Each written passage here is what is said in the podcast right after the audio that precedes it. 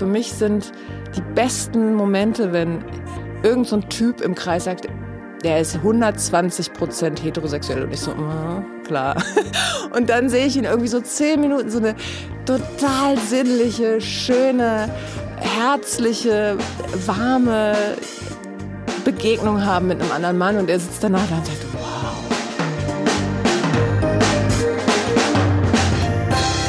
Hier ist Johannes Kram mit dem Queerkram Podcast, präsentiert von queer.de. Hier geht es um Queeres, also alles, was nicht der heterosexuellen Norm entspricht.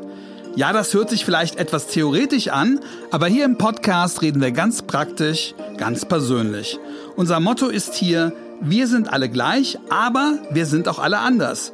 Ich mache diesen Podcast, weil ich glaube, dass wir in der queeren Community bei allen unseren Unterschieden doch auch ein Gespür dafür haben, eine Art inneres Verständnis für das, was uns eint. Und ja, ich glaube, dass wir uns alle etwas zu sagen haben.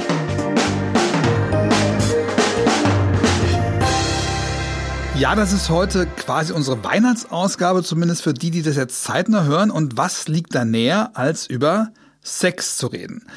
Unser gesellschaftlich wichtigster Feiertag ist immerhin einer, bei dem wir die Geburt eines Kindes feiern, das vorgeblich ohne Sex entstanden ist. Wir feiern die heilige Familie, die also eine Sexlose ist und 2000 Jahre später immer noch nicht nur konservative Politikerinnen dazu verleitet, das sehen wir an den aktuellen Corona-Bestimmungen über die Feiertage, Familie als etwas zu definieren, was mit Abstammung, aber nicht etwa etwas mit Wahlfamilien oder mit sexuellen Verhältnissen zu tun hat. Umso wichtiger mein heutiger Gast Christina Marleen. Sie ist eine Expertin in Sachen Sex, weil sie Sexarbeiterin im doppelten Sinne ist. Einmal, weil sie das macht, was man juristisch Prostitution nennt, also Sex für Geld. Und dann, weil sie als prominente Aktivistin, Autorin und Speakerin in der Öffentlichkeit um ein anderes Bild von Sex und damit auch von Sexarbeit wirbt. In der Corona-Krise mehren sich gerade wieder Stimmen für ein sogenanntes Sexkaufverbot. Also nicht nur für während Covid-19, sondern für überhaupt. Und Christine argumentiert in Vorträgen und Beiträgen in großen Medien leidenschaftlich dagegen. Sie schreibt etwa in einem langen Artikel in der Wochenzeitschrift Die Zeit, die Gesellschaft kann sich die selbstbestimmte Hure bis heute nicht denken. Und weiter, in diesem Ressentiment versteckt sich neben dem Bild der Frau als Opfer eine tiefe Sexualfeindlichkeit. Vielen scheint es unvorstellbar, dass Sexarbeiterinnen eine erotische oder sexuelle Situation herstellen können, bei der sich nicht nur unsere Klientinnen, sondern auch wir selbst wohlfühlen. Christina, die sich als sexpositive Feministin bezeichnet, bietet Sex- und BDSM-Workshops für Männer und Frauen an. Sie wirbt für neue Formen der Begegnung. Zu oft schreibt sie in ihrer Philosophie auf ihrer Homepage, verbannen wir die intimen Berührungen in die monogame, häufig heterosexuelle Zweierbeziehung. Manche Fantasien und Wünsche, sagt sie, erlauben wir uns vielleicht nie, weil weil wir sie unmoralisch finden, sie in Verruf sind, pervers zu sein oder weil wir niemandem haben, der offen dafür ist, sie einfach mal auszuprobieren. Christina hat schon vieles ausprobiert. Sie studierte zunächst Jura, Gender Studies und Kulturwissenschaften, ist ausgebildete Physiotherapeutin und Tänzerin und sie bloggt. Unter anderem für eine einvernehmliche, risikoreiche sexuelle Kultur für alle Geschlechter. Ich freue mich sehr auf das Gespräch.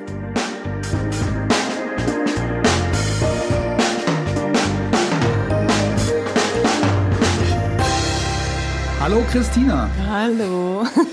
also Weihnachten, wenn jetzt kein Covid-19 wäre, würdest du dann arbeiten? Also ich meine jetzt nicht irgendwie Videosession, sondern würdest du dann in Anführungszeichen richtig arbeiten über Weihnachten oder hättest du jetzt frei? Nein, ich nehme mir tatsächlich immer um die Wintersonnenwende äh, meine jährliche Auszeit und begehe die Rauhnächte und äh, gehe so ein bisschen in mich und spüre, sammle so ein bisschen das, das Jahr ein und, und gucke, was es braucht und wo es, wie es weitergeht. Das mache ich tatsächlich eigentlich immer. Das machst du dieses Jahr aber auch. Ja. Obwohl du ja schon vorher durch den Lockdown die Gelegenheit hattest. Ja. So, aber denn? es war vorher trotzdem erstaunlich stressig. Also ich meine, das Leben ist ja, das ist ja das Absurde an diesem, an dieser Zeit, dass quasi ganz vieles nicht geht, aber man hat halt nicht frei oder es ist nie entspannt, also gefühlt. Was war denn stressig? Es ist erstmal stressig, wenn einem im Prinzip die gesamte Existenz wegbricht oder gefühlt einfach alles, also eigentlich ich würde mal sagen, 80 Prozent von dem, wie ich zumindest mein Geld verdiene, hat zu tun mit Körperkontakt oder persönlicher Präsenz von Menschen, die sich nah sind im weitesten Sinne. Ähm, und das ist jetzt genau das, was nicht geht. Das heißt, ich musste von Anfang an äh, die Verzweiflung überwinden, alle meine resilienten Anteile aktivieren, und ich finde es auch spannend, wie sich das verändert vom ersten zum zweiten Lockdown, also die, die Reaktion auf diese Situation. Du hast darüber geschrieben auch, dass im ersten Lockdown ging es so mehr darum, was ziehen wir da raus, irgendwie auch an positiv oder wie gehen wir damit um? Und du hast geschrieben, im zweiten Lockdown vermisst du so ein bisschen, dass man sich darüber beschwert, was einen betrübt, dass man das eigentlich viel besser formulieren sollte, dass es dann besser ginge. Hab ja, ich habe ich hab schon, ja, ich glaube, der, der Artikel war tatsächlich ein bisschen vielleicht missverständlich. Ähm, zumindest ist er sehr unterschiedlich gelesen worden. Ich habe dafür auch lustigerweise das auch. Das war Krautreporter, ne? Ja, genau. Ja. Ähm, zum Teil wütendste Kommentare bekommen, was ich echt spannend fand, weil damit habe ich überhaupt nicht gerechnet. Nein, ich wollte in, dem, in, dieser, in diesem Text eigentlich dafür werben, ähm, empathisch mit sich und anderen zu sein. Also was nicht heißt, dass man jetzt ähm, eben in Wut und Widerstand reingeht, aber sich erlaubt, also auch die Trauer erlaubt oder die Wut erlaubt, die zwangsläufig in einem in einem entstehen kann, natürlich nicht in allen entstehen mhm. Dadurch, dass wir uns durch diese Pandemie ständig, ich sag mal, kontraintuitiv verhalten müssen. Also das, was. Was heißt das denn? Na, das heißt, dass sozusagen Handlungen, die sonst als verbindend erlebt werden und das sozusagen wirklich auch haptisch, physisch, körperlich jetzt als unsolidarisch umgewertet sein müssen. Also damit wir das durchhalten, ist es sozusagen ja klar, die, die Losung ist, Abstand zu halten. Abstand halten ist im Moment die, die höchste Form der Nächstenliebe. Und das geht eigentlich, also zumindest geht es gegen meine Körperkultur. Und äh, ich denke auch, es hat Auswirkungen sowohl auf die Körperbilder und das körperliche Wahrnehmen der Einzelnen als auch unserer Communities. Also ich habe mich sozusagen im ersten Lockdown noch mehr quasi mit der Frage beschäftigt, was macht es, wenn wir uns nicht mehr berühren als eins, als Menschen.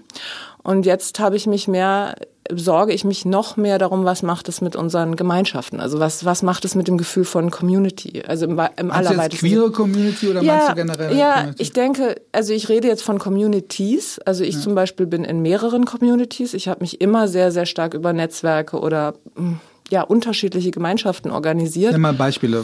Also die queere Community ja. ist eine, in der ich mich zutiefst zu Hause fühle oder mhm. verankert. Äh, dann habe ich natürlich dadurch, dass ich viel getanzt habe und viel Körperarbeit, mhm. ist wie so eine eigene Subkultur, mhm. wo Menschen sich treffen und das machen. Ähm, es gibt die Bondage-Subkultur, in der Menschen sich fesseln. Es gibt die BDSM-Subkultur. Es gibt ähm, die Hurenbewegung, in der ich bin, äh, die ja auch eine Art Gemeinschaft ist oder zumindest eine ja, also auf jeden Fall eine politische Community. Also das sind einfach ganz unterschiedliche Ankerpunkte.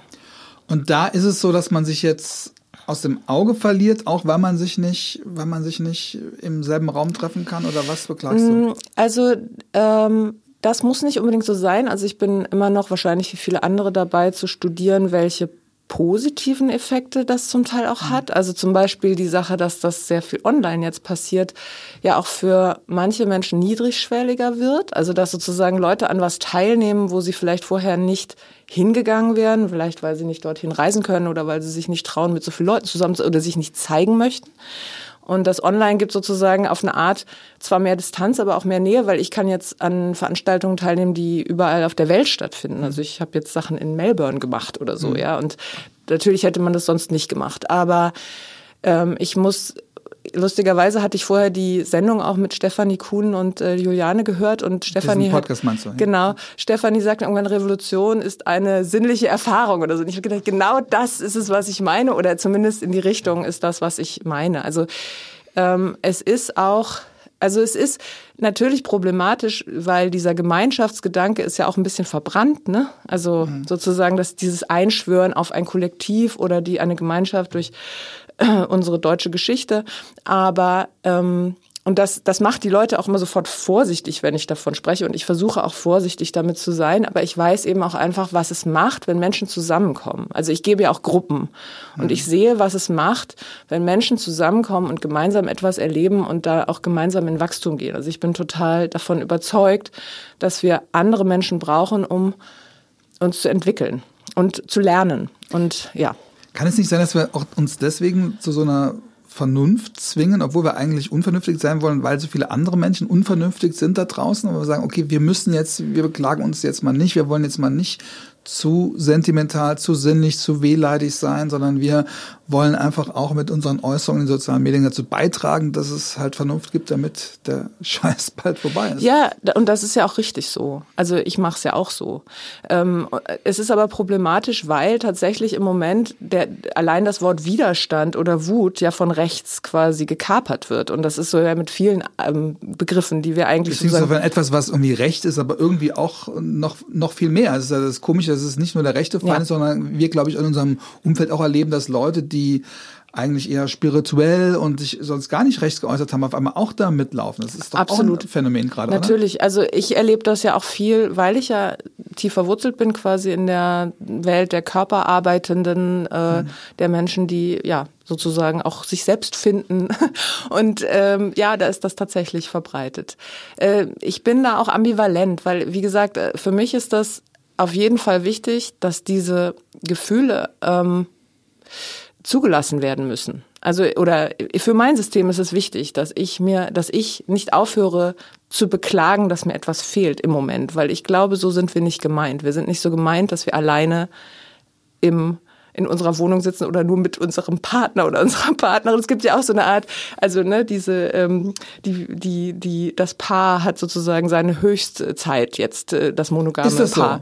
So? Ja, oder geht na, das sich monogame Paar sich nicht ganz gehörig auf die auf den Wecker? Absolut. Also ich habe ich habe ja dadurch, dass ich meine Arbeit so umgestellt habe, also ich musste dann ja in meiner resilienten Phase, habe ich halt sozusagen alles aktiviert, wie kann ich das jetzt sozusagen kreativ nutzen und was kann ich jetzt tun, was ja auch schön ist. Die Krise als Chance ja, genau. neue, neue Bereiche auftun und so. Und ja. ich habe, ich war auch ehrlich gesagt, also jetzt rückblickend überrascht, wie viel Gutes auch passiert ist in der mhm. Zeit oder ich habe auch selber tatsächlich vieles gelernt und was ich halt ja mache eh sind Coachings ja auch also Beratungen, mhm. äh, und die gehen ja auch online. Und da habe ich sowohl Einzelpersonen als auch Paare begleitet zum Teil. Und das ist natürlich, also wenn quasi dieser, es geht ja viel einfach um dieses The Thema Nähe und Distanz. Also wir dürfen uns einerseits nicht nah sein, andererseits sind sich Menschen wahnsinnig nah für lange Zeit unfreiwillig. unfreiwillig. Oder, oder werden es unfreiwillig und bleiben es dann freiwillig. Man hört ja auch die Geschichten, dass Leute, die sich jetzt quasi in der, in der WG oder die ich jetzt häufiger sehen, dass die auf einmal dann auch Beziehungen anfangen.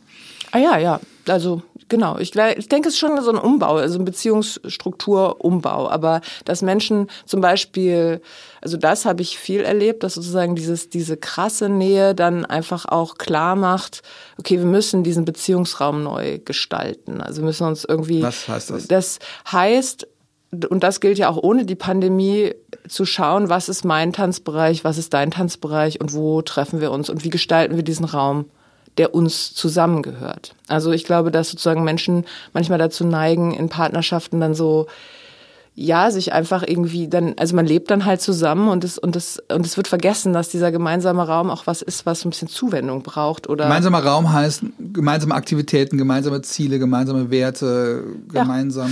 Ja, ja das kann Zeiten. eine Praxis sein, also das kann Praxis sein, das kann, ähm, das kann, ja, das kann Zeit sein, das kann, äh, können Gespräche sein, aber es kann auch einfach sein, sich nochmal immer wieder neugierig aufeinander, also wie, wie geht's dir eigentlich mhm. heute, Schatz, mit mhm. mir? Also ist ist eine Frage, die ich angemessen finde, nach weiß ich nicht wie vielen Jahren oder auch nur nach wenigen Monaten. Also sozusagen Dinge nicht äh, not taking for granted, also dass Nähe immer wieder ein Geschenk ist, auch dass man macht und nicht äh, einfach dann da so drauf, drauf einrastet, dass es jetzt so ist bei uns, immer so. Und du hast das, den Eindruck, dass das unterm Strich meistens dann positiv sich auswirkt, oder? Glaubst du nicht auch, dass da ganz viele Verwerfungen und äh, ja. Also das war ja am Anfang der beim ersten Lockdown, dass auch viel von sexueller Gewalt gesprochen worden ja. ist, obwohl es keine richtigen Zahlen gibt, aber man, aber es gab Indizien dafür. Davon gehe ich aus, dass die häusliche Gewalt auch nochmal zugenommen hat. Also davon gehe ich aus, dass das äh, häusliche Umfeld war für insbesondere für Frauen ja noch nie der sicherste Ort. Aber ähm, ja, also um die, auf die andere Frage zu antworten, ja, ich glaube, dass sich Dinge, so wie bei vielen anderen Phänomenen in der Krise, brennglasartig äh, gezeigt hat, wo schon was im Argen lag oder liegt. Ne? Aber ich glaube auch, dass es für manche, also ich habe es auch erlebt, dass manche Paare sich dadurch regelrecht wiederentdeckt haben. Also gesagt haben, wow, wir haben wenigstens uns und dann, also das Potenzial, was ja auch in Partnerschaft liegt, äh, dann wieder ergriffen haben neu.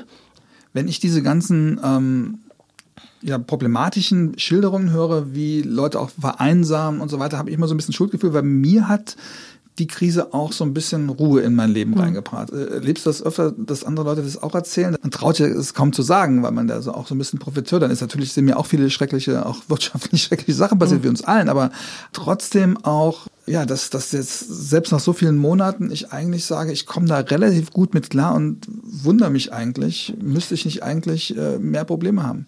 Ja, mir geht's auch so.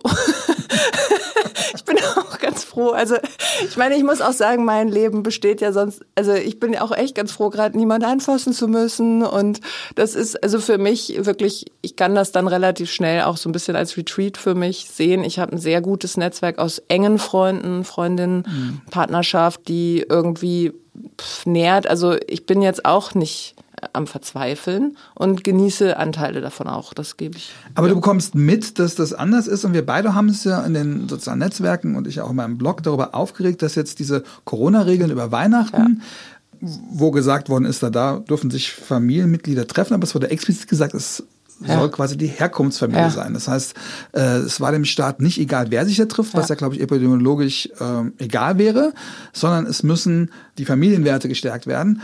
Und was bedeutet das aus deiner Perspektive von jemand, der halt unterschiedlichste Menschen mit Nähe und Abstand und Berührung beobachtet?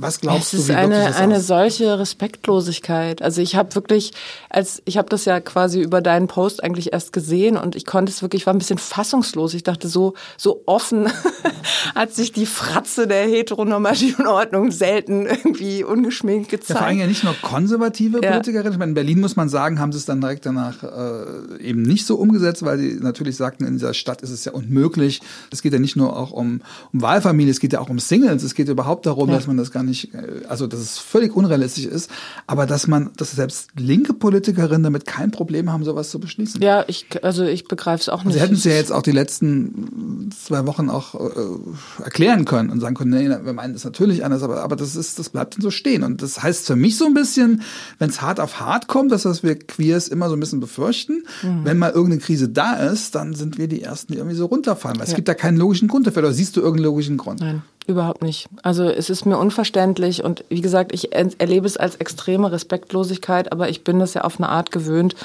durch meine Kämpfe in der Hurenbewegung. Also dass sozusagen so eine bestimmte, also dass quasi das bürgerliche Modell des Zusammenlebens äh, einfach sich auch verteidigt. Also die Hure an sich ist ja wie auch ein Angriff also es geht um Moral, es wo es eigentlich um, um Wissenschaft oder eigentlich darum gehen müsste, wie können wir uns vor dieser Pandemie schützen, werden auf einmal Moralgebote aufgestellt. Ich also Erklärungen habe ich dafür nicht, da bist du wahrscheinlich der bessere Beobachter von. Ja, ich bin ja auch wütend. Ja. Ich, ja allem, ich habe ja sowieso den Staat äh, ja auch, wie du weißt ja auch, auch, auch liberale Politiker im Verdacht, dass die, dass es natürlich oft nicht allzu weit her ist mit dieser Queerfreundlichkeit, mit diesem, hey, wir sind so bunt und wir, und wir sind für euch da. Dass, dass, dass nur wenige Dinge passieren müssen. Und das zeigt ja natürlich eine Krise, ja. wenn es keine Konsequenzen hat. Aber jetzt hat es halt Konsequenzen. Jetzt gibt es eine Krise und jetzt äh, müssen sich so oder so entscheiden. Und sie entscheiden sich halt so, also gegen uns. Und ja. das zeigt ja, wie dünn überhaupt die Bereitschaft ist, für uns zu kämpfen. Also das ist das, was mir Angst macht. Also mir geht es gar nicht darum, dass ich jetzt unbedingt äh, äh, Weihnachten mit mehr Leuten feiern. Ne, das tue tu ich gar nicht. Also ich, darum geht's ja gar nicht. Es geht ja darum, wie man einfach einsortiert wird. Ja, also es, es ist auch eine Bewertung. Also es ist eine ganz klare Bewertung und es ist ein Unsichtbarmachen anderer Lebensmodelle, also unserer Lebensmodelle. Das sehe ich so. Und also ich meine, wie gesagt, mich, es überrascht mich, es gibt ja oder das ist zumindest etwas, was ich glaube zu beobachten, schon eine Art konservativen Rollback gesellschaftlich. Also ich, das lese ich an dem ab, wie mit der Hurenbewegung oder mit der Frage zu Prostitution umgegangen wird, ist für mich dann immer schon auch so ein Spiegel davon, also wie liberal. Lass uns mal, lass uns mal gleich über das Thema auch Sexkaufverbot, was ja, ja auch gerade in der Corona-Krise hochkommt, aber lass uns noch mal ganz kurz bei diesem Weihnachten-Thema bleiben, was ja auch ja. ganz viele queere Menschen oder ganz viele ja. einsame Menschen oder ganz viele Menschen betrifft, die sich halt mit irgendwelchen Menschen, Menschen zusammentun wollen. Das heißt, haben wir tatsächlich noch so ein Familienbild, von dem wir dachten, dass wir es eigentlich gar nicht mehr hätten. Ist das tatsächlich noch das, was im Hintergrund immer wieder durchgedrückt wird, wenn es um solche Entscheidungen geht? ich bin, also ich weiß, dass es in meinen Kreisen also wirklich äh, einfach so gehandhabt wird, dass man das sich übersetzt. Aber das ist man ja auch gewöhnt äh, auf eine Art, dass man sagt, okay, die sagen das so, aber wir, wir, wir machen das jetzt halt so. Weil das ist meine, Was mein- das, was naja, das ist sozusagen die Wahlfamilien, dass man sozusagen seine Brüder und Schwestern hat man schon anders benannt. Also, oder seine, whatever. We are family. Ja, Ja, ja, also das und dass das dann einfach auch gemacht wird. Also äh, sich da halt einfach so zu verhalten. Das ist natürlich trotzdem kein, also beantwortet deine Frage auf eine Art nicht. Also dass man sozusagen subversiv ist im Untergrund.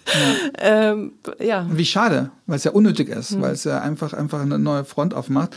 Ich glaube, wir müssen jetzt auch, wenn wir über Weihnachten reden und über Leute reden, die halt so nicht zusammenfinden können oder Leute, für die das der Horror ist, sich mit ihrer Ja. richtigen Familie zu treffen, auch daran erinnern, wie viele Menschen und auch vielleicht welche, die jetzt gerade zuhören, wie viele junge Queers es gibt, die Ja. nicht geoutet sind, die auch Angst vor, vor Gewalt haben, die gerade sich dabei waren, sexuell zu finden und jetzt das im, im Lockdown gar nicht können und was das für die bedeutet. Und ich glaube, dass die Gesellschaft da, das zeigt ja auch dieser Beschluss, überhaupt keinen Blick für hat. Ja, das glaube ich auch. Also das ist vielleicht auch ein bisschen nochmal eine Antwort auf die Frage, die, ich, die du mir vorhin gestellt hast. Also ich habe mir tatsächlich öfter mal vorgestellt, wie es wäre, ich wäre 20 und es wäre Corona. Ich glaube, ich hätte wirklich ab und zu gesagt, fuck you. Also, weil eben dieses, auch, ja. diese, diese, also die Orte aufzusuchen, wo die Menschen sind, wo ich mein, also auf so einer persönlichen Glückssuche das finde, was ich brauche. Das ist so elementar in bestimmten Lebensphasen.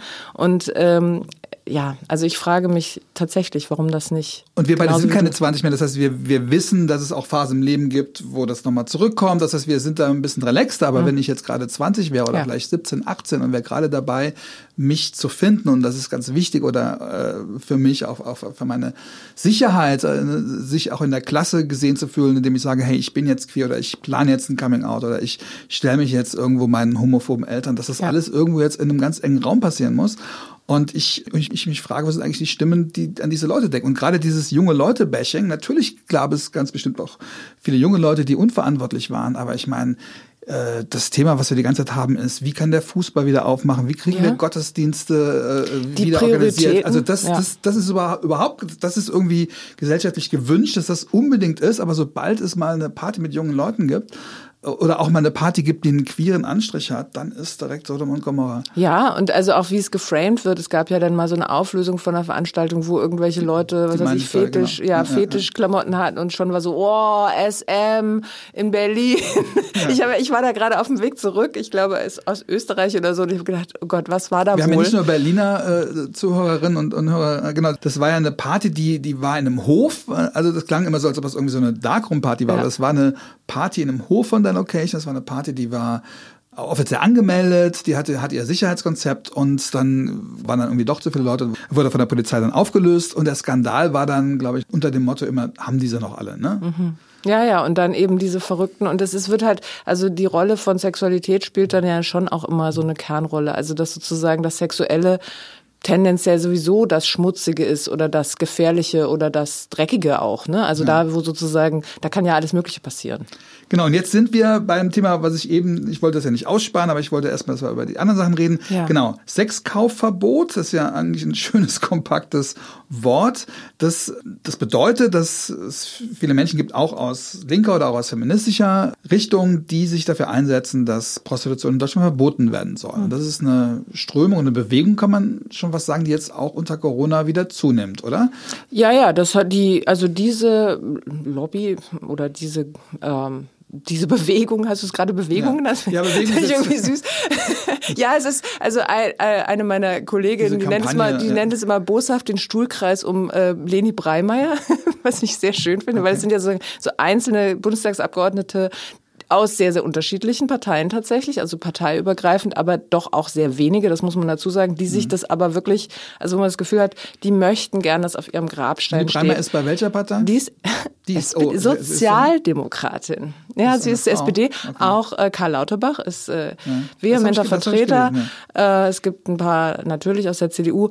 Und ich glaube, dass die wirklich möchten, dass es auf ihrem Grabstein steht, dass sie das nordische Modell äh, das, äh, Das nach nordische Modell muss man erklären. Also in Deutschland ist ja seit 2002 gibt es das äh, Prostitutionsgesetz, was Prostituierte oder Sexarbeiterinnen schützt eigentlich, was ihnen auch eine gewisse Einklagbarkeit, das ist also quasi als Gewerbe, kann man schon so sagen. Mhm. Na, es ist einfach nicht mehr ein sittenwidriges Geschäft gewesen. Also das war f- und es wird sozusagen wirklich als als einklagbares ähm, Rechtsgeschäft äh, hat es sozusagen einen, einen Status bekommen. Und es gab dann natürlich auch, also man kann sich sozialversicherungs, sozialversicherungspflichtig sozusagen ähm, beschäftigen lassen, was leider ein bisschen an der Lebensrealität von äh, Sexarbeitenden vorbeigeht, weil das Weil die meistens- natürlich nicht ja, irgendwo hingehen und sagen, ich hätte- würde gerne Gewerbe anmelden. Ja, und, und, ja. nee, und es ist auch kein Angestelltenverhältnis in dem Sinne. Also ja, aber es ist trotzdem, also es war auf jeden Fall ein Schritt in Richtung ähm, sozusagen einer liberaleren Politik, die Möglichkeiten schafft. Und damit ist Deutschland im internationalen Vergleich eines der liberalsten Ja. Länder, also wo die Gesetzgebung so ist. Und dann gibt es aber in Schweden ein Modell, wo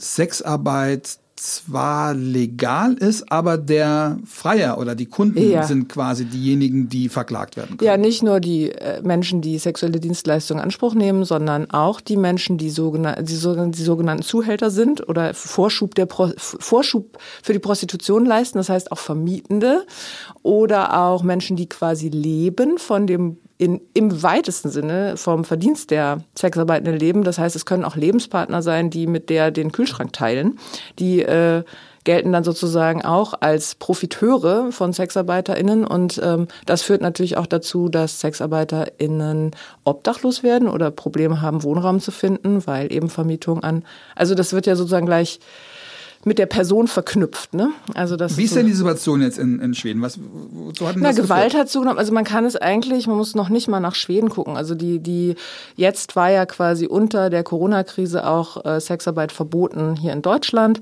Und was passiert ist, ist der, die Sexarbeit ist in den Untergrund gegangen. Sexarbeiten sind natürlich, natürlich viel, viel gefährdeter für Gewalt, für Ausbeutung, für alles Mögliche, was man ja eigentlich verhindern möchte, offiziell. Ähm, und ähm, das äh, also f- wandert ab ins Dunkelfeld und macht es damit viel, viel schwieriger, äh, Kriminaldelikte zu verfolgen. Und die Gewalt gegen Sexarbeiten hat eben auch zugenommen in Schweden. Also das ist, ähm, da gibt es inzwischen genügend äh, Studien zu. Aber selbst Menschen, die sagen, sie möchten Prostituierte, Sexarbeiterinnen äh, schützen, sagen, aber das ist doch dann prima, wenn nicht ihr das Problem habt, sondern eure Kunden, Kunden. Ja, super. Aber ich meine, also ja, klar. Also das, es geht ja einfach um die um die Stigmatisierung von Sexarbeit. Also es gibt, es geht ja, es, in Schweden gibt es ja sogar richtig den Auftrag, den Regierungsauftrag an die Bevölkerung, äh, Prostitution zu ächten. Also sozusagen, soll, man soll das schlecht finden, dass dass Mann es wird ja meistens von Männern geredet, die zu Frauen gehen. Also es ist ein total gegenderter Diskurs, dass man das sozusagen die Frau als Ware, dass das nicht äh, sein soll, weil das ja Teil ist eines Diskurses, wo man Frauen äh, kauft. Naja, und, aber es gibt ja, es gibt ja alles, die Unterdrückung, es gibt ja die Gewalt. das ist ganz sicherlich, das ist ganz sicherlich richtig, aber es ist eine Frage, wie man diese Geschichte erzählt. Also Mhm. dass, äh, dass, dass diese Menschen, die dieses Sexkaufverbot uns nicht schützen wollen, das habe ich jetzt nach sieben Jahren Hurenbewegung wirklich bis ins Mark verstanden. Also ich habe noch eine ganze Zeit lang gedacht, na ja, ja, die wollen doch das Beste. Und wenn man aber einmal, also sagen, man, man braucht eigentlich nur drei Klicks, um zu verstehen, was das sogenannte Sexkaufverbot für Menschen in der Branche bedeutet, was es für sie finanziell bedeutet, was sie körperlich und psychisch bedeutet.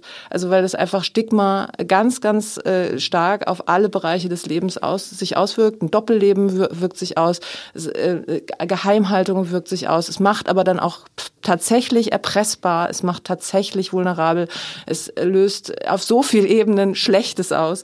Ähm, und das ist auch nachgewiesen. Also es gibt sozusagen ja mehrere NGOs. Ich, ich äh, war jetzt gar nicht darauf vorbereitet, dass ich diese Liste auspacken muss, aber ich mache es gerne. Also der Deutsche Frauenrat, die Deutsche AIDS-Hilfe, ähm, Amnesty International, die WHO, ähm, die Deutsche Gesellschaft für sexuell übertragbare Infektionen, ähm, alle Beratungsstellen für Prostituierte, alle selbstorganisierenden, also ähm, Bündnisse von Sexarbeitenden, ähm, alle sprechen sich gegen das Sexkaufverbot aus. Äh, ach ja, die Deutsche Gesellschaft für Menschenrechte, ähm, Human Rights Watch. Also ja, es gibt wirklich, wirklich der Juristinnenbund. Es gibt richtig ausgefeilte Stellungnahmen dagegen. Und es, es gibt, es ist einfach eine wirkliche Lüge, es ist eine Ideologie, es ist eine Form, äh, ja, auch eine ganz alte konservative ähm, Agenda durchzudrücken. Das eine Argument heißt ja, man kann es eh nicht verbieten, weil es wird eh stattfinden. Das ist das eine Argument, das geht in den Untergrund und wir schaffen quasi noch prekäre Situationen.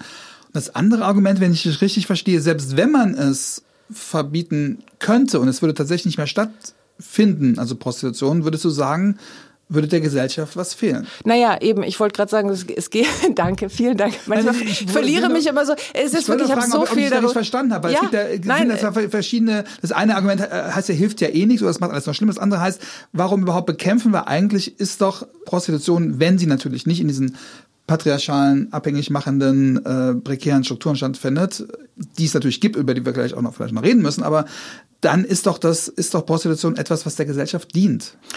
Ja, vielen Dank für diese du Überleitung. Hast gesagt, ich habe ich, ich, hab ich, ich, aufgeschrieben. Du hast geschrieben, wir wissen, dass wir, dass wir der Gesellschaft was geben, dass wir der Gesellschaft was beitragen. Und ja? das ist auch kulturell und historisch gesehen immer schon so gewesen. Na, also du hast vollkommen recht. Hinter dieser, hinter diesem erbitterten Kampf um Prostitution steht eigentlich die Frage: Glaubt man, dass die Welt eine bessere ist?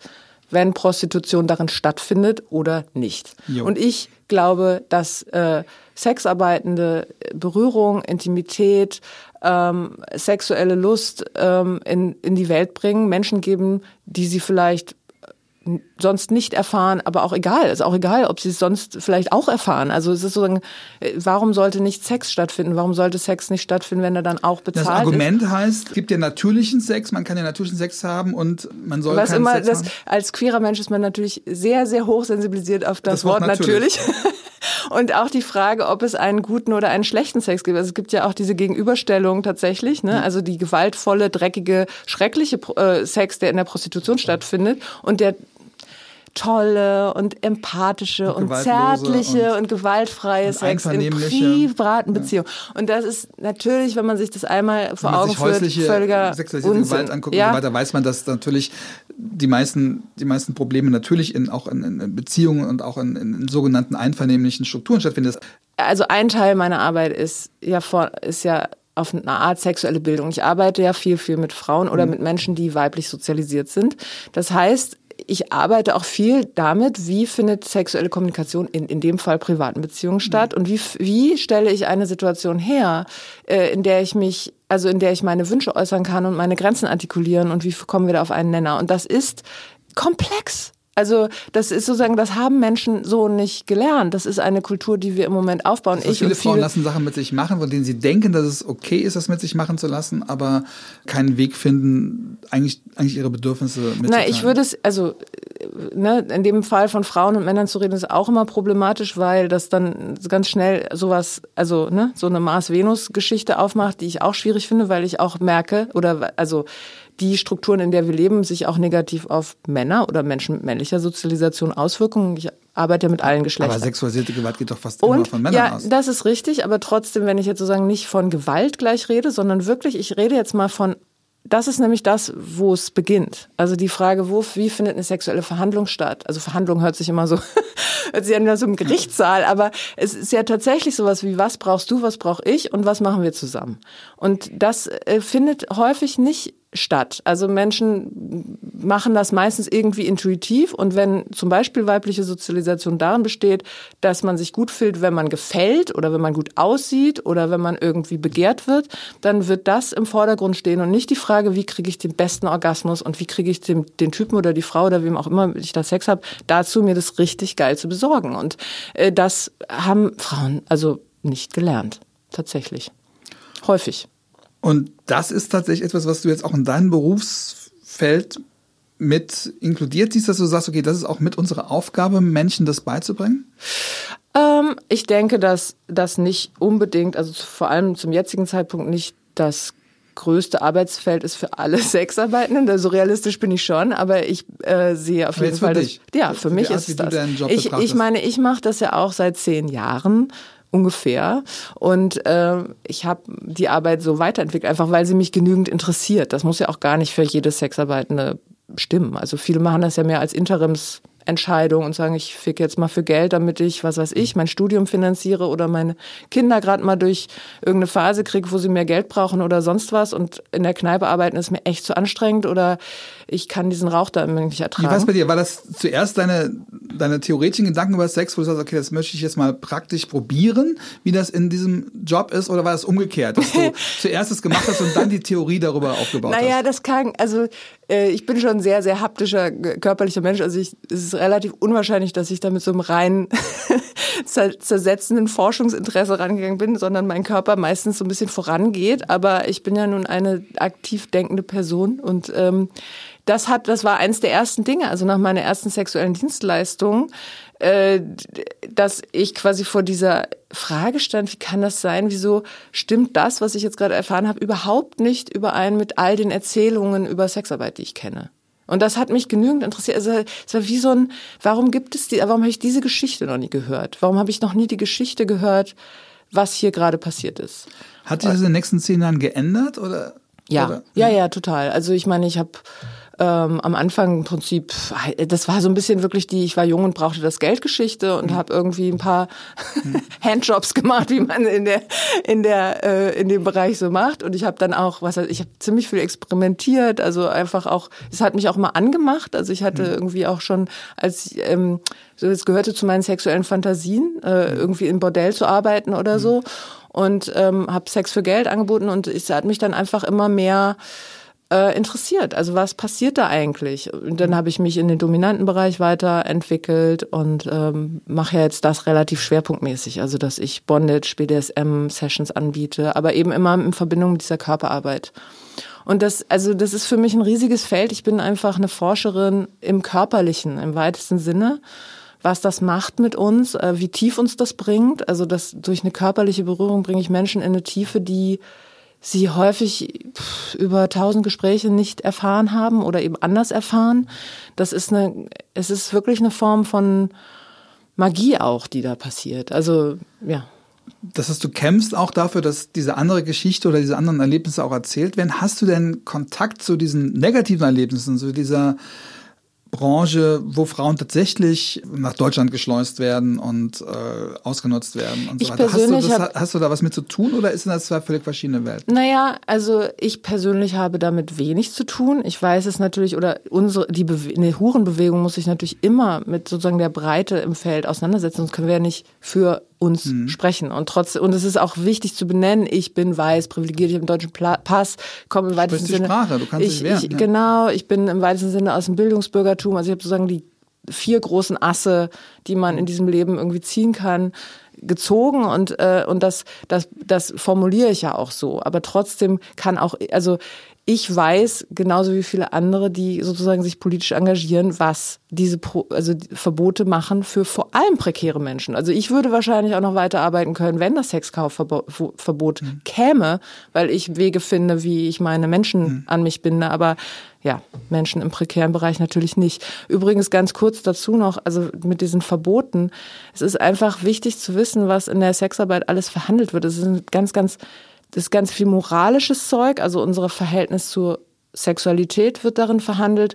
Es wird insbesondere weibliche Sexualität verhandelt, weil es ja meistens, ne, Anführungszeichen, Frauen sind, die Männern Geld, äh, Sex verkaufen.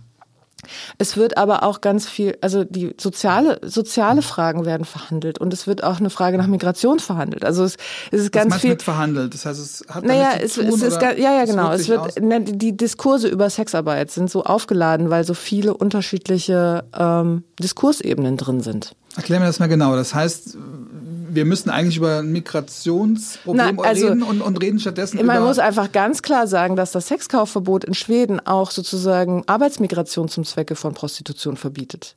Und da kann man sich dann schon zweimal fragen, geht es wirklich um die armen Rumänen, die armen Bulgaren, die armen Ost Frauen aus den Ostblockstaaten? So geht es eigentlich darum, dass die bitte schön nach Hause gehen? Weil eigentlich interessiert es nicht wirklich jemanden, was die machen. Hm Ja, also das, das, das ist, äh, das, da drin ist so viel Ressentiment und auch so viel Arroganz, also so in, die, in diesem Impuls, jemanden retten zu wollen. Wir nennen das ja quasi in unserer Bewegung die Rettungsindustrie. Die, die sagen, wir, wir wollen das Beste für euch, aber eigentlich sollt ihr einfach verschwinden. Und das gilt ja, es gilt sozusagen für diese prekäre Rumänin. Aber es gilt ja auch für die Frauen, also sozusagen wir, das wird ja immer gegeneinander ausgespielt. Also um auf deine Frage ein bisschen zu antworten, ich bin weiß, privilegiert, bla bla bla. Dann wird immer gesagt, ja, ja, ihr seid ja die, ne? Ihr seid, ihr, ihr könnt ja, ihr, ihr profitiert davon, dass es diese armen Frauen gibt. Also, also, als würde ich davon profitieren und nicht der Kapitalismus oder, mhm. also, oder es gibt so viele Profiteure davon, dass wir ein ungleiches Verhältnis zwischen Arm und Reich haben in Europa, aber ganz sicherlich nicht irgendwelche Sexarbeitenden. Ähm, und, und dieses Gegeneinander ausspielen, das ist halt eine Strategie, um sage ich mal, uns und, und wir ist immer so ein schwieriger Begriff, aber zu spalten, also sozusagen Rechte, aber Rechte einzufordern. Sind denn da auch Menschen organisiert, die, die halt nicht so privilegiert sind oder, oder wie kann man die überhaupt? Es ist super schwierig, es ist super komplex. Also die Leute, die, wir machen das alles ehrenamtlich. Mhm. Die, die äh, Huren, also der, der BSD, der jetzt existiert, hat ja überhaupt kein Funding übrigens. BSD ist? BESD ist der Berufsverband Erotische und Sexuelle Dienstleistung, der sich 2013 gegründet hat, als da, als sozusagen das Prostituierten-Schutzgesetz, das war jetzt sozusagen, äh, wir haben ja jetzt die Geschichte der, der legalen Entwicklung gar nicht weiter verfolgt, aber als mhm. das quasi jetzt auf das Tablett kam, da haben wir uns gegründet, weil halt das wirklich ein großer Rückschritt ist und äh, eine große Repression. Das musst du ganz kurz erklären. Äh, das Prostituierten-Schutzgesetz, das ist auch so, das Gesetz mit dem irreführenden Namen, sage ich immer sehr gerne, weil es äh, in diesem Gesetz wirklich keine, aber auch wirklich überhaupt keine Klausel enthalten ist, die die Lebens, Lebens und Arbeitssituation von Sexarbeitern in irgendeiner Form verbessert.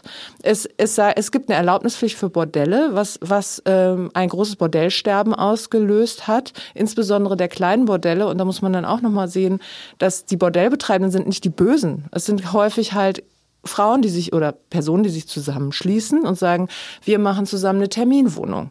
Ja, also und wir wollen nicht alleine und isoliert arbeiten, sondern wir schließen uns zusammen. Das gilt schon als Bordell, dadurch, dass es jetzt hohe bauliche Auflagen gibt. Zum Beispiel irgendeine so absurde Regelung, dass ein Kunde und ein, eine Sexarbeitende unterschiedliche Badezimmer haben müssen, was ganz viele Bordelle, kleine Bordelle nicht leisten konnten, auch nicht die Umarbeit, Umbauarbeiten bezahlen konnten. Jetzt plötzlich sterben die großen Bordelle, Artemis, Pascha, keine Ahnung, die können das natürlich aus dem Nichts äh, alles erfüllen. So, und das, das ist. So, das, das sind so Riesenklötze, ne? Das sind diese ja. großen da, wo halt das ganze schlimme ja. Zeug passiert. Also was wahrscheinlich auch, also ich meine, ich, ich will es nochmal sagen, ich, ich negiere in, kein, äh, in keinem Moment, dass sehr, sehr viel Gewalt, Kriminalität und auch Ausbeutung passiert mhm. in der Branche.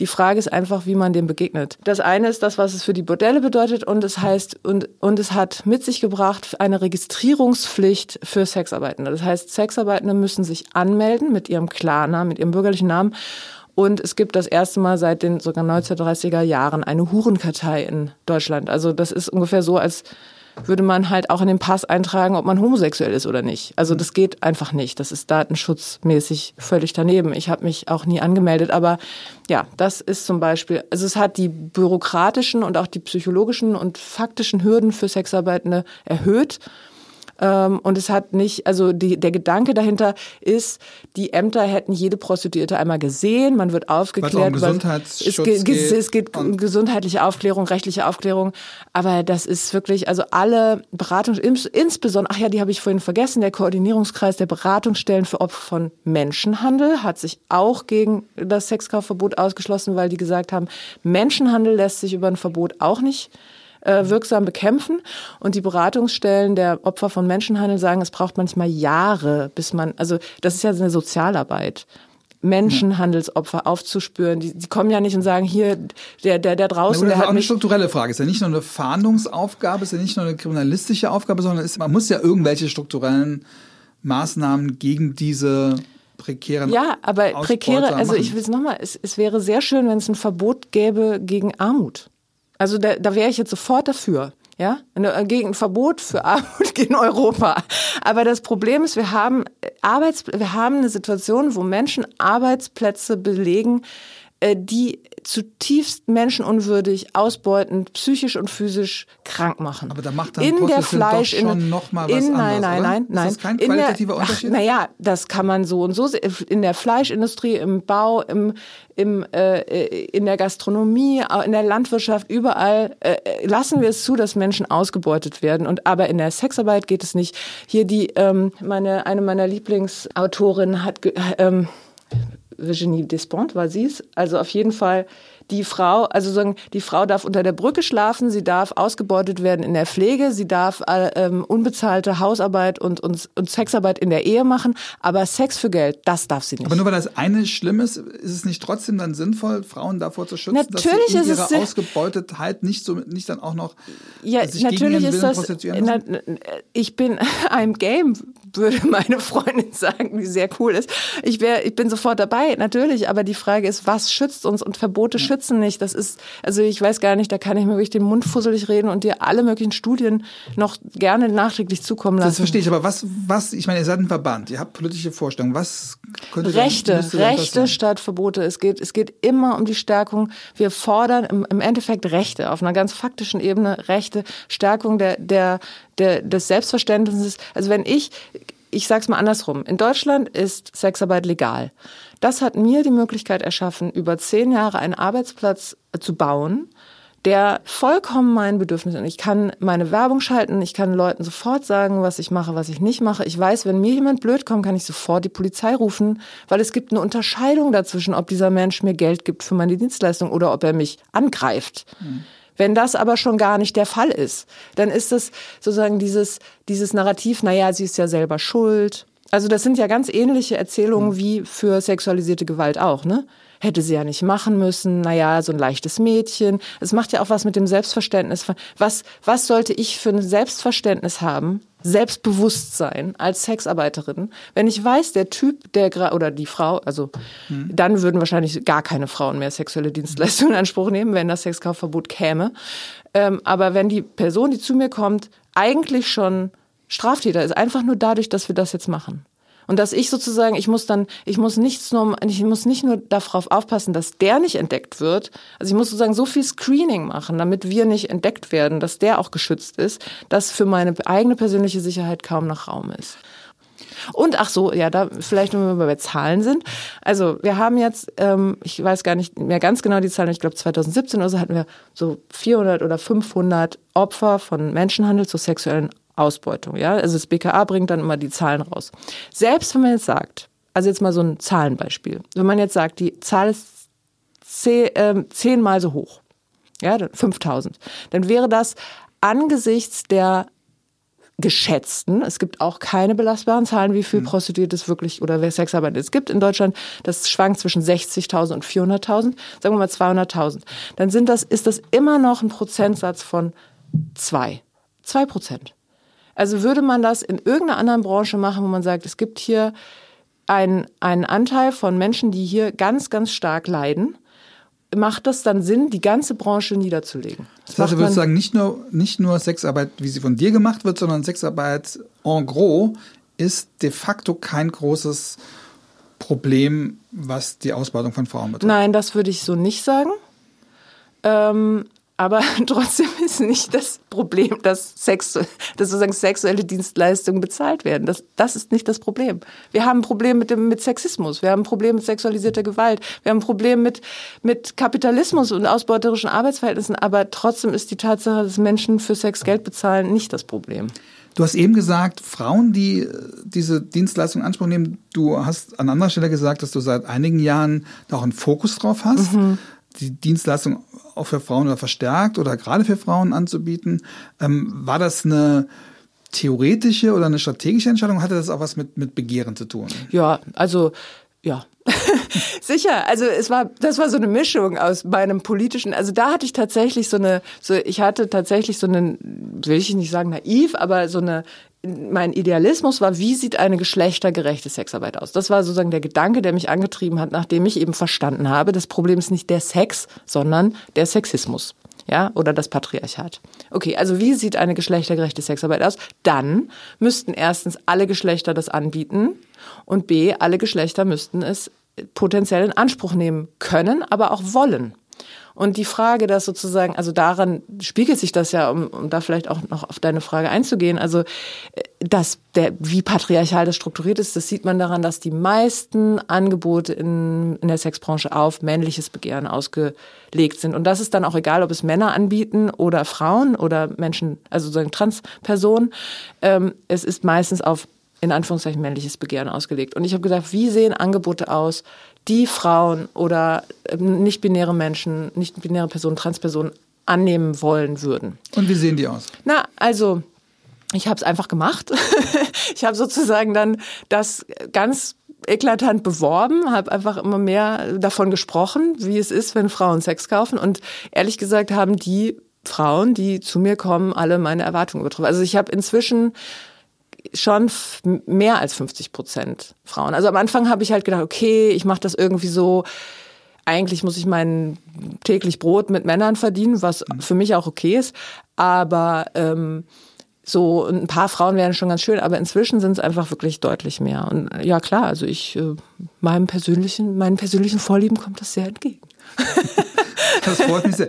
Nun, nun ist ja, wenn's, wenn es um Sex in der Community geht, geht es ja meistens um Schwule. Es ist ja ganz selten, dass über Sex zwischen Frauen diskutiert wird, weil, weil die männliche Homosexualität viel sexualisierter in den Medien auch ist, weil es auch da viel mehr Körperkult gibt und so weiter und so fort. Was könnte jetzt die Community durch, davon profitieren, was du jetzt für Erfahrungen machst?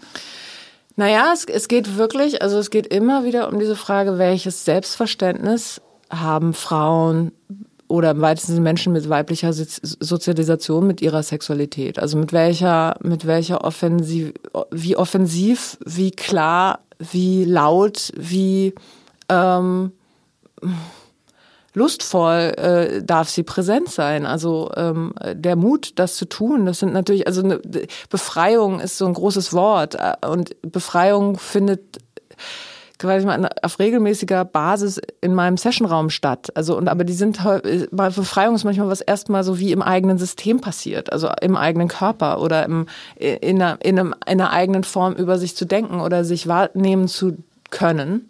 Das heißt, es ist diese Formen von Befreiung sind nicht immer gleich irgendwelche, die jetzt eine große Party feiern oder also die müssen nicht gleich eine Orgie sein. Was ich aber auch nicht, also ich habe nichts dagegen, viele, viele FLTI, whatever, Sexpartys zu haben, die es ja auch übrigens gibt. Aber Was? FLTI? Na, ähm, FLTI Sternchen plus Sexpartys. Also das stimmt ja, es gibt dann eklatantes Ungleichgewicht. Also wenn man die Siegessäule in Zeiten, wo das noch mehr ähm, möglich war, hoffentlich haben wir nicht dann irgendwann mal so Geschichts, in unserem Geschichtsbild so Prä-C gab es Sexpartys, ja, und dann, also ich hoffe ja immer noch, sie kommen wieder, ähm, dass man, wenn man sich sozusagen die schwulen Sexpartys anguckt, irgendwie so 15 und für Frauen so einmal oder zweimal die Woche irgendwo was und und dann kommen dann vielleicht so sieben Leute. Also ich meine, das ist jetzt ein bisschen boshaft, aber das so ist im Moment die Verteilung. Das ist auch das, was du ansprichst, ne? Genau. Ähm, und ja, und aber diese diese die Frage, warum das so ist und wie es dazu kommt und eben auch die Frage, warum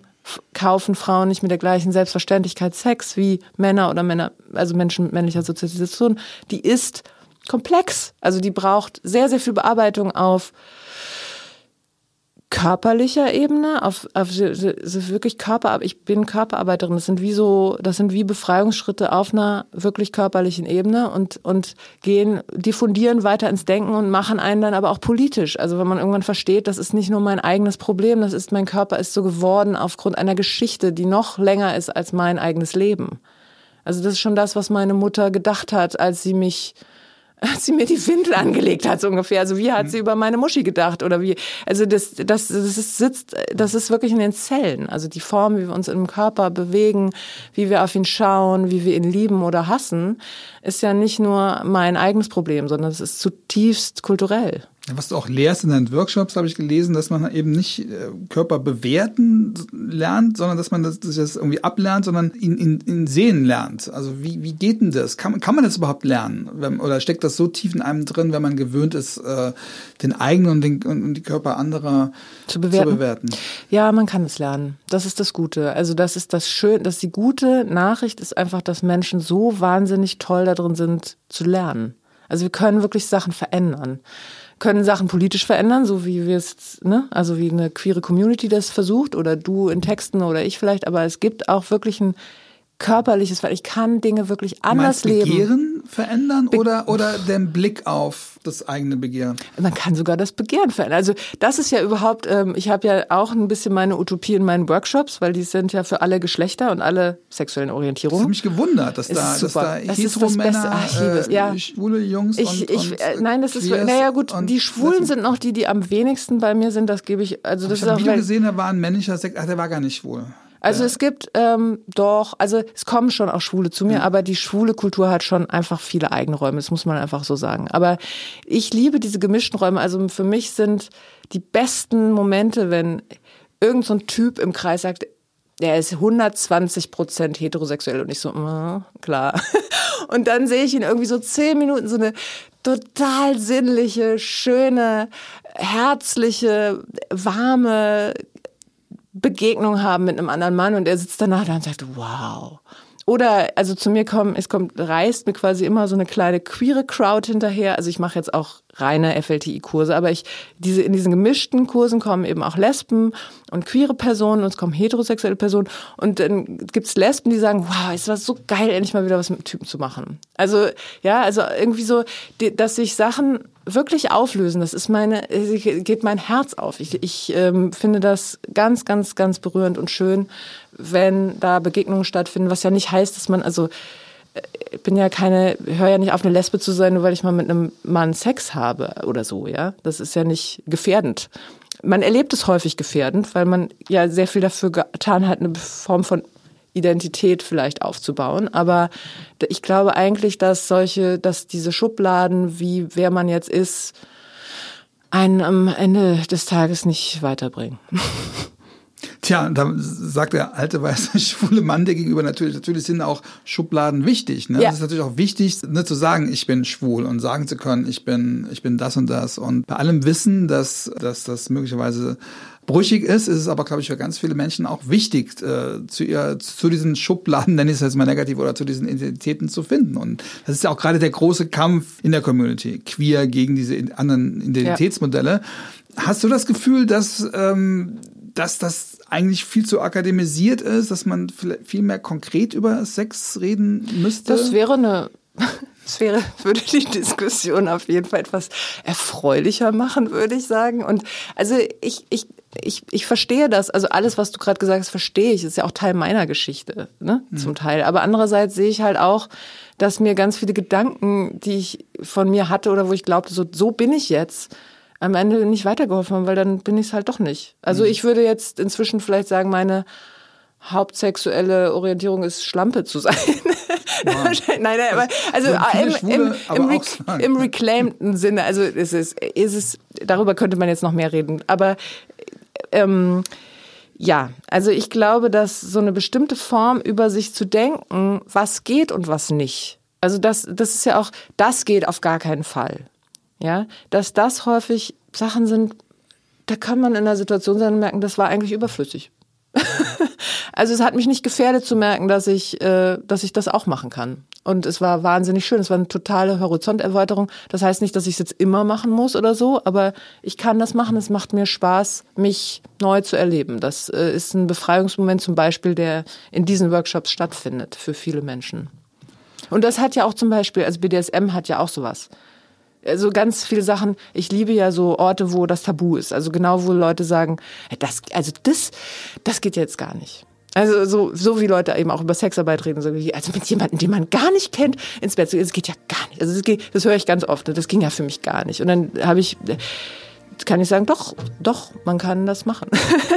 Und im BDSM ist es auch so, dass es du, Menschen Räume zu öffnen, wo man sagt, wow, ich habe gerade was gedacht, das, wo ich immer dachte, das wäre gewaltvoll oder das wäre schlimm oder so. Und ich habe es als wahnsinnig lustvoll erlebt. Das finde ich eine ganz schöne ja, Horizonterweiterung. Christina, vielen Dank für diese frohe Botschaft. ähm, in unserer Weihnachtsfolge. Vielen Dank. Ich hoffe, wir reden mal, mal wieder, weil ich glaube, wir, wir haben da noch vieles zu bereden. ja. Schön, dass du da warst. Vielen Dank. Vielen Dank, dass ihr zugehört habt und bitte abonniert den Podcast, wenn ihr es noch nicht gemacht habt. Ja. Und ähm, ja, äh, hört nächstes Mal wieder rein. Ähm, ja, danke, dass ihr uns das ganze Jahr treu geblieben seid. Alles Gute. Bis bald. Bis bald. Tschüss.